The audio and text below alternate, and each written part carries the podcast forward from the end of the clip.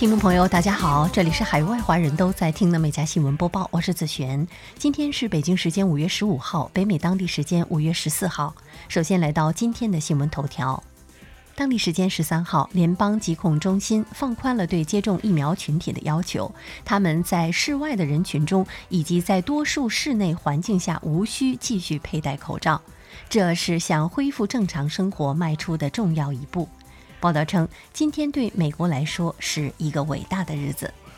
新指南仍呼吁人们在拥挤的室内环境中，如公共汽车、飞机、医院、监狱和收容所内佩戴口罩，称将有助于为重新开放工作场所、学校和其他场所做好准备。新指南甚至规定，完全接种疫苗人群无需再保持社交距离。CDC 主任瓦伦斯基早些时候在白宫简报会上说：“我们都渴望着这一刻，当我们能够恢复到某种正常状态的时候。”截止到新闻发稿，美国今天新增三千三百二十六例确诊，总人数三千三百二十九万两千五百九十一例，五十九万两千九百八十一人死亡。加拿大今天新增八百一十七例确诊，总人数一百三十二万一千七百一十九例，两万四千九百一十七人死亡。最新的美加疫情信息，请看我们美加新闻播报公众号底部的美加疫情速递。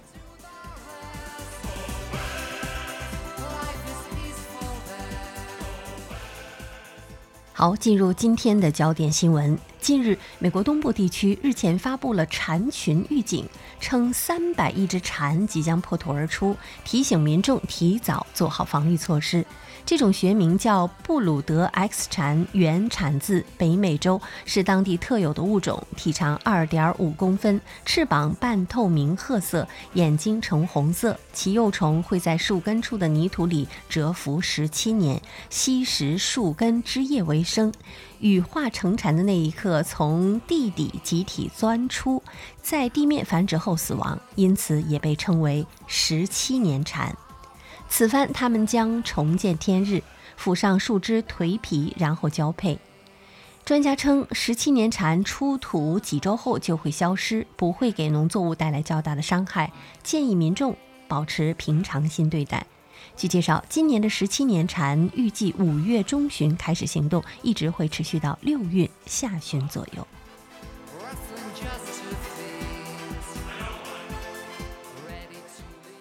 据报道，本周美国亚利桑那州的一些囚犯正在协助扑灭蔓延全州的野火。据报道，在该州2021年野火季的早期，火势就已经非常的活跃了。这些囚犯的工作是协助灭火、缓解火势。该州林业和消防管理局表示，目前已经发生了两起一类火灾事故，十二支小组前往帮助灭火，每小组由二十名成员组成。据报道，这些囚犯每小时最高可获得三美元的工作报酬。该名官员还表示，救火的费用总计可达数百万美元，而利用这些囚犯可以帮助节省资金。该州在今年三月还签署了额外的立法，允许在该州通过建立更多合作关系来防范野火，并且将从七月一号起再雇佣七百名州的囚犯从事野火应对工作。最近形势不断升级的巴以冲突引发了各界的关注和留言。五月十二号，以色列著名影星、电影《神奇女侠》主角盖尔加朵发布了一支支持以色列的推文，不久后引发了网民的集体愤怒。很快，这些网民发现，此前和盖尔加朵多有互动的女明星惊奇队长已经将她拉黑了。此前，由于均以扮演女性超级英雄的角色成名，分别来自 DC 和漫威的盖尔加朵和拉尔森，在网上经常是被双方影迷相互比较。作为对粉丝支持的回应，两人也经常以各自扮演的角色进行互动。正是因为二人此前的亲密互动，因此呢，当网友在近日发现了双方相互取关后，不少人呢都认为。原因是出在了盖尔加朵近日的争议的言论上。作为以色列国家级国宝级的明星，在最近的巴以冲突问题上，盖尔加朵发布推文称：“我的心都碎了，我的国家正在战争中。”作为一个国家，以色列应该享有自由和安全，我们的邻国也该如此。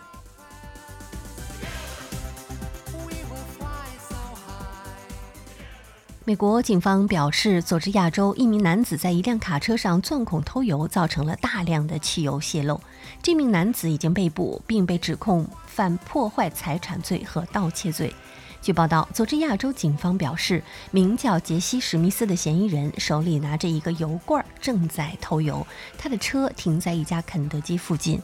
警方称，史密斯被控袭击当地一家租赁公司的一辆 U。H A U L 的卡车里偷走了大约有十八点九升的汽油，但是造成了约一百三十二到一百七十升的汽油泄漏。史密斯已经被捕，并被指控犯有破坏财产罪和偷窃罪，本人没有立即回应置评请求。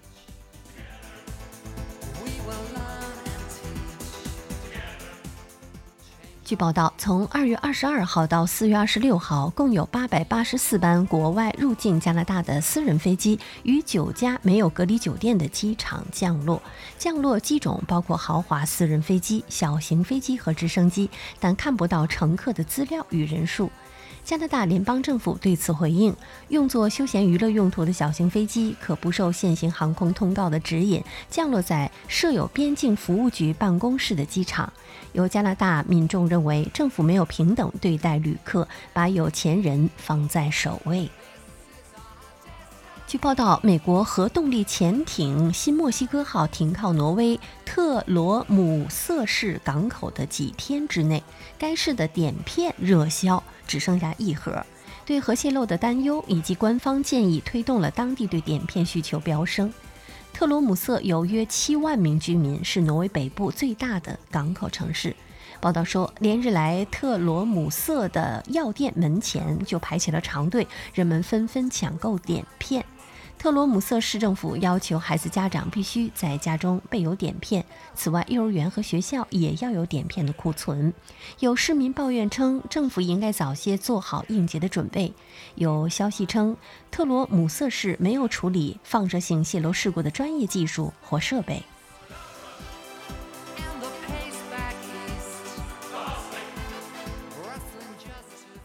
据报道，近日，美国佐治亚州一名漫画家于2018年确诊渐冻人症，自此他逐渐失去拿笔的能力。但漫画家学会眼球注视技术，通过转动眼珠的方式继续创作作品。漫画家的朋友表示，他是一位非凡的艺术家，他们为他创建了网络筹款页面，以帮助他和他的家人。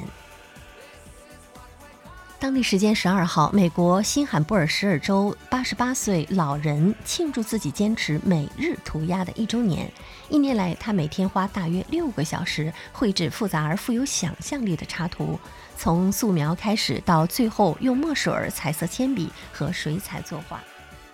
报道称，罗伯特·希曼从小就开始画画。他在六十岁的时候离开了房地产行业，以追求自己的爱好。希曼说：“虽然他已经完成了这一年每年涂鸦的目标，但还没有停下的打算。”西曼的女儿随后在脸书上分享了这些涂鸦的照片，引发网友的关注。之后，他们开始在网上出售这些涂鸦的原件和照片，一半的收益将捐给慈善机构，包括一个新冠疫情的救援基金、一个流浪汉庇护所和一个帮助难民的组织。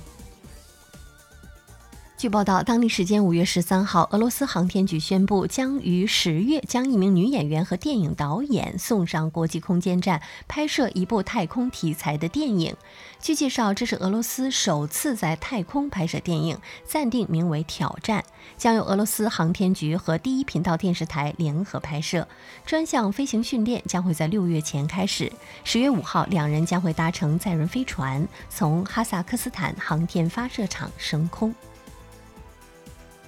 便利贴发明人斯潘塞希尔福日前去世，享年八十岁。他在上世纪六十年代末发现了一种特殊的粘贴剂，后来与便签纸结合，就成为了如今常见的便利贴儿。据三 M 公司介绍，希尔福一九六八年在公司一个实验室工作期间，发现了一种粘贴剂，可重复粘在物体的表面，接下来还不会留痕。之后多年，希尔弗就尝试将这种粘贴剂融入生活的应用。希尔弗一九九六年退休，他在三 M 工作期间获得了三十七项专利，还获得了一九九八年美国化学协会创造发明奖等多个奖项。英国牛津大学十三号发布了一项研究的初步结果，显示为受试者混合使用了牛津大学与阿斯利康制药公司联合研发的新冠疫苗，以及美国辉瑞公司与德国生物新技术公司合作研发的新冠疫苗，与正常两剂都用同款疫苗相比，出现轻度至中度不良反应的现象更频繁。不过，这些不良反应的持续时间都很短。当前，世界多国正面临着新冠疫苗供应不足的压力，尤其是低收入国家一剂难求的问题广受关注。全球范围已获批的新冠疫苗，多数需接种两剂。如果不同款的疫苗在两次接种中可以混用，疫苗供应的灵活性将大幅提升。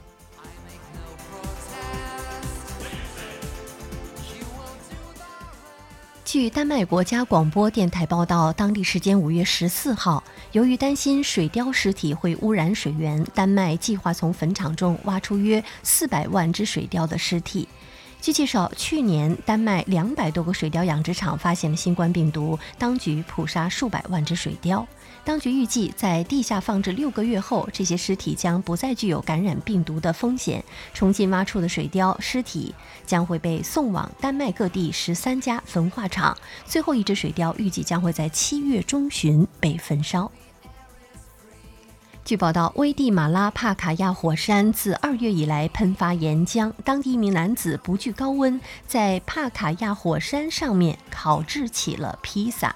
他在岩浆附近揉面制作饼坯，然后还放在耐高温的金属的烤盘里置于岩浆之上。为了防止披萨顺着缓慢流动的岩浆飘走，同时掌握火候，男子在操作的时候非常的小心。游客对火山披萨赞不绝口，火山余烬里烤出来的披萨令人难忘，独一无二。当地时间五月十三号下午，美国芝加哥一栋公寓楼发生了火灾，一只黑猫从楼上跳下逃生。报道称，这只八岁的黑猫站在五楼的窗户上，似乎是在评估下面的距离，然后一跃而下，轻松地跳过公寓楼外面的墙，并且平稳地落在了草地上，之后大摇大摆离开了现场。目前尚未发布有关起火原因和损坏程度的信息，也没有人员伤亡的报道。近日，在美国密歇根州，六岁的格雷斯希尔被拍下了仅穿着袜子从家里冲出去追赶一辆冰淇淋车。视频显示，格雷斯脚上只穿了袜子，不到四秒钟就跑到了车道尽头，转弯后又过了几秒钟，格雷斯就赶上了冰淇淋车。据介绍，格雷斯和妈妈、姐姐刚回家，就听到了附近冰淇淋车的音乐声。妈妈还没有来得及反应，来不及穿鞋的她就拿起了钱夺门而出。妈妈克里斯托随后查看视频的时候，全家都忍不住笑了起来。视频被分享在社交媒体上后，格雷斯被网友比作是终结者。好，以上就是今天美家新闻播报的全部内容，感谢收听，我们明天再会。